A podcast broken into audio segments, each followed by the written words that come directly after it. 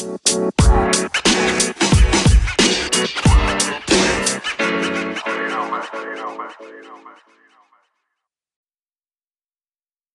willkommen zum ersten MetaT-Podcast ever von GetToMed.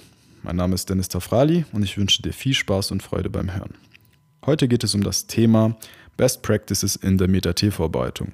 Was machen erfolgreiche Bewerber richtig und nicht erfolgreiche falsch? Du lernst auf den MetaT? Dann hole dir unsere Lernplattform GetToMed Elite oder unsere Bücher auf www.gettomed.com. Wenn du wirklich bestehen möchtest, dann melde dich auch gerne für einen unserer Kurse oder unsere Webinare an.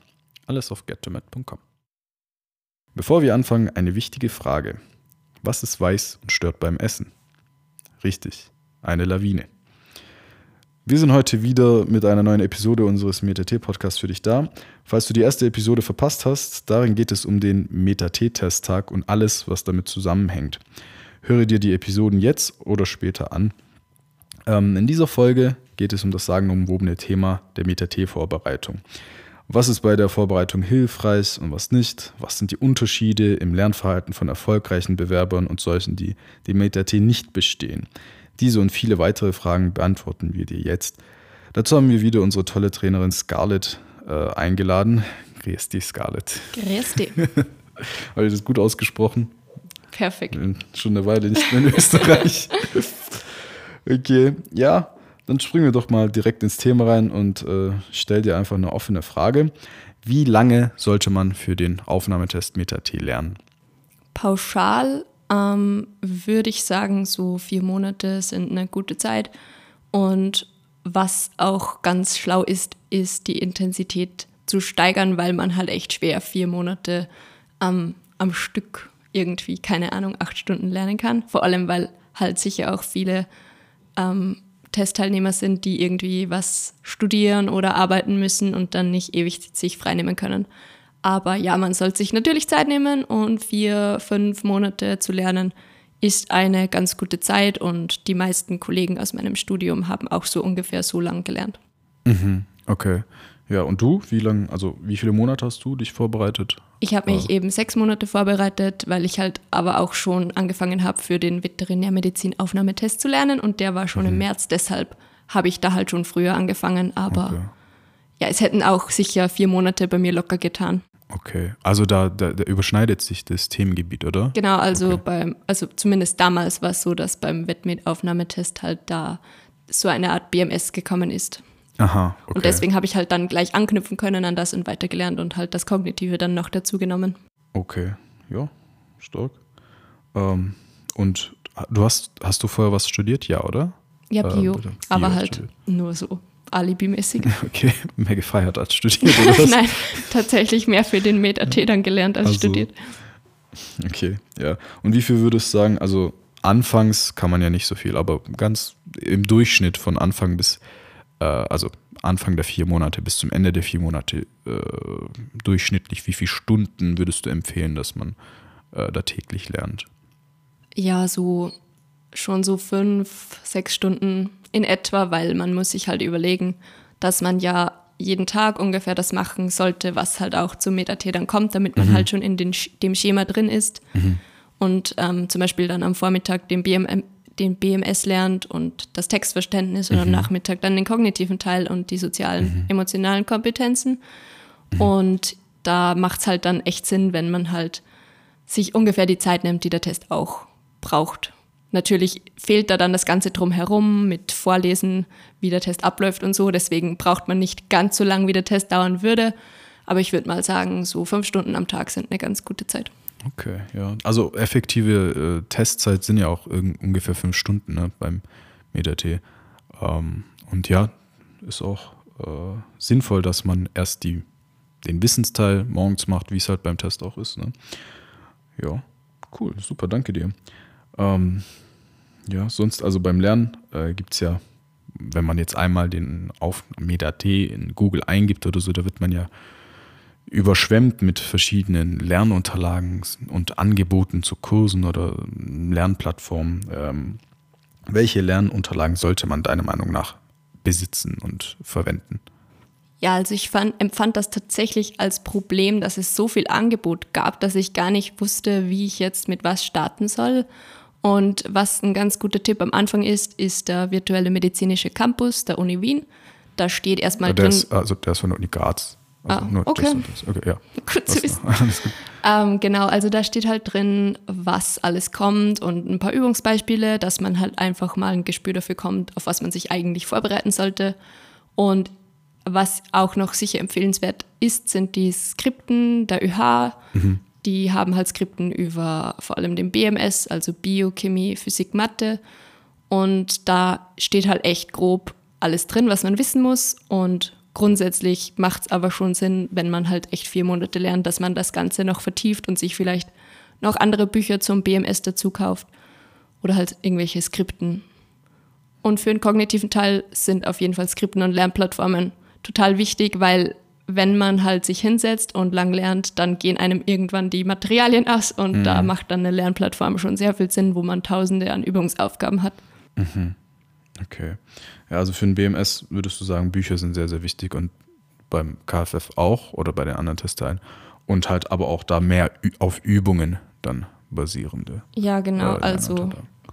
Ähm, was auch noch total viel Sinn macht, weil wir es ja schon gesagt haben, dass man irgendwie so lernen sollte, dass man schon in dem AT-Schema dann drin ist, sind Testsimulationen. Das kann ich echt empfehlen, weil man so einfach am allerbesten sieht, auf welchem Stand man schon ist. Und wenn man die echt regelmäßig alle paar Wochen macht, erkennt man seine Steigerung. Man sieht, hey, da muss ich noch nachhaken, das muss ich noch mal lernen, aber das funktioniert schon ganz gut.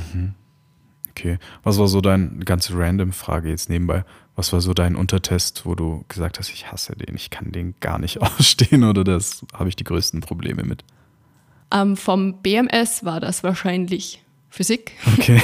Weil das Bist du ich in, sicher nicht alleine? ja, das hatte ich in der Schule halt eher wenig und interessiert mich auch eher wenig. Okay. Und vom kognitiven Teil, puh, wahrscheinlich Gedächtnis und Merkfähigkeit, weil ich da sicher am längsten gebraucht habe, bis ich die Schemata beherrscht habe und die Strategien. Und das konnte ich echt erst richtig gut kurz vor Meta-T. Okay. Okay. Und außerdem ist das echt anstrengend zu üben, weil man halt so viel Zeit braucht. Ja, tatsächlich. Ja. Und dein Lieblingsuntertest, wo dir am einfachsten gefallen ist? Ich will mich jetzt nicht unbeliebt machen, aber mein, tatsächlich Nein. war mein Lieblingsuntertest Wortflüssigkeit. Oh nein. Ich weiß nicht warum, aber irgendwie hat mir das voll Spaß gemacht, diese Okay. Buchstabensalate zu lösen. Das, das, auf das habe ich mich eigentlich den ganzen Tag gefreut. Und Okay. ja. Stark. Also hast du da von Anfang an, warst du da gut oder hat es eine Steigerung gebracht und dich dann so? Beides. Also ich war sicher besser als der Durchschnitt erstmal bei Wortflüssigkeit ist. Okay. Da habe ich irgendwie ein Talent. Keine Ahnung warum, weil ich, ich bin kein Mensch, der großartig viel liest oder so. Okay. Aber dann hatte ich doch auch echt eine gute Steigerung und ich habe halt über dem Testniveau gelernt, sodass es dann beim Test für mich ziemlich einfach war, da alle Wörter zu erkennen. Okay, stark. Ja, gut. Okay, also, ja, dann das so viel zu den Lernunterlagen. Ähm, sonst hast hast noch was hinzuzufügen? Nee, oder? Ich denke nicht. Also ich Okay. glaube, das Wichtigste haben wir jetzt mal aufgezählt, mit dem man lernen sollte. Okay. Ja, dann äh, als nächstes Thema ist äh, ein sagenumwobenes Thema, wo es jedes Jahr Kontroversen gibt und von den Unis abgelehnt wird, aber trotzdem viele Leute einfach dieses Angebot in Anspruch nehmen. Das ist die, äh, die, ähm, die Rede ist von Meta-TV-Bereitungskursen. Was sagst du dazu? Was lernt man bei den Kursen, was nicht? Lohnen sie sich? Ähm, wie ist das allgemein mit den Meta-TV-Bereitungskursen? Also ich persönlich habe auch zwei Kurse gemacht. Einmal einen für den ganzen BMS. Da muss ich sagen, das hat mir jetzt nicht so viel gebracht. Das meiste hatte ich doch schon aus der Schule, außer jetzt eben für Physik oder so. Aber das ist halt auch nur eine persönliche Meinung und im Endeffekt kann halt, wenn wer jetzt gar keine Vorbereitung im BMS hat, weil es in der Schule nicht hatte, macht das natürlich auch Sinn. Ähm, und generell gesagt gibt es jetzt nicht wirklich Studien dazu, die belegen, dass solche Vorbereitungskurse überhaupt nichts bringen. Ähm, also es ist wirklich eine individuelle Entscheidung. Ich hatte einen Kurs für den kognitiven Teil, der mir persönlich echt viel gebracht hat. Ich konnte zwar schon was, aber er hat mir nochmal die letzten Strategien aufgezeigt, mit denen ich echt alle Punkte noch erreichen konnte. Und deshalb kann ich persönlich Vorbereitungskurse echt empfehlen. Habe aber natürlich auch Kollegen an der Uni, die es nicht so sehen.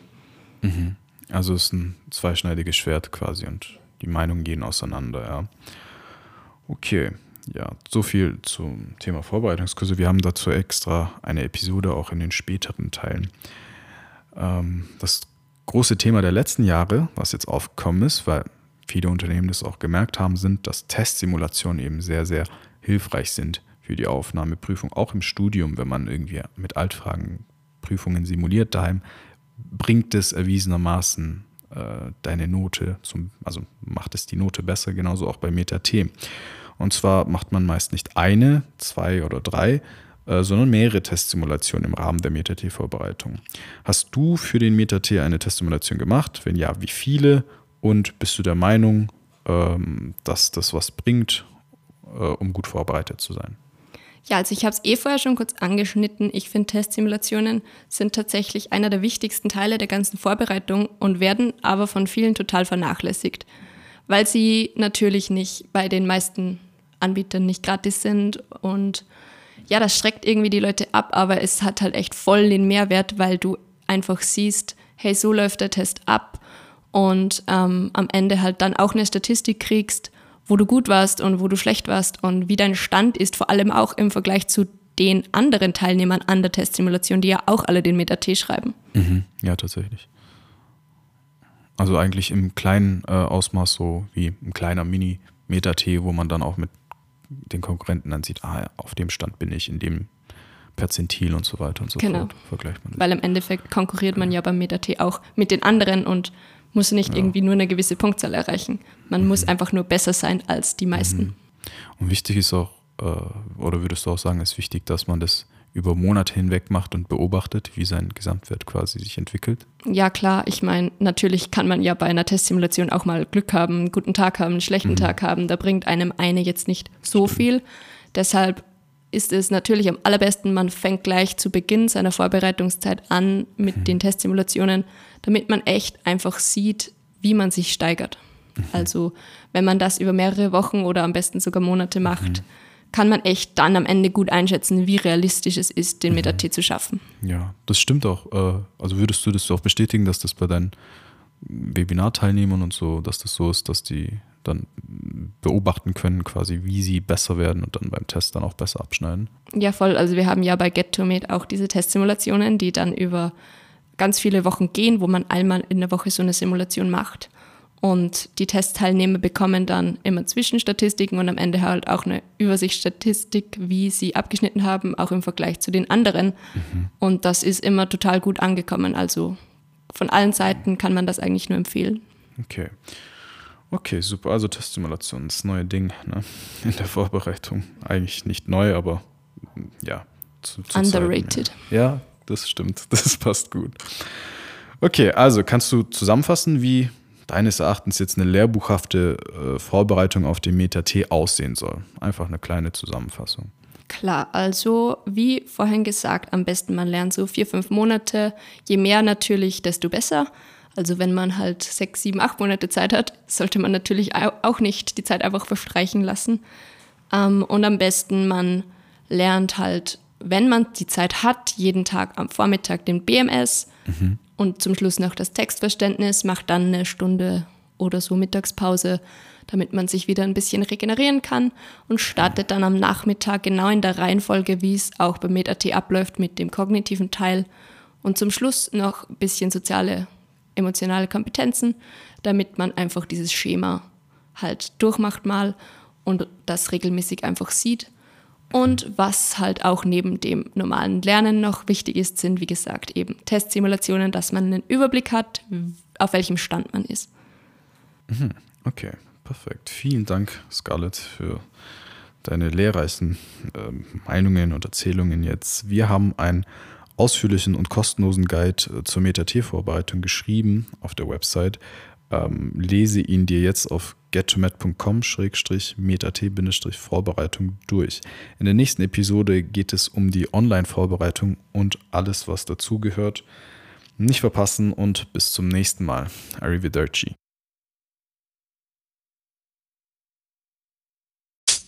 You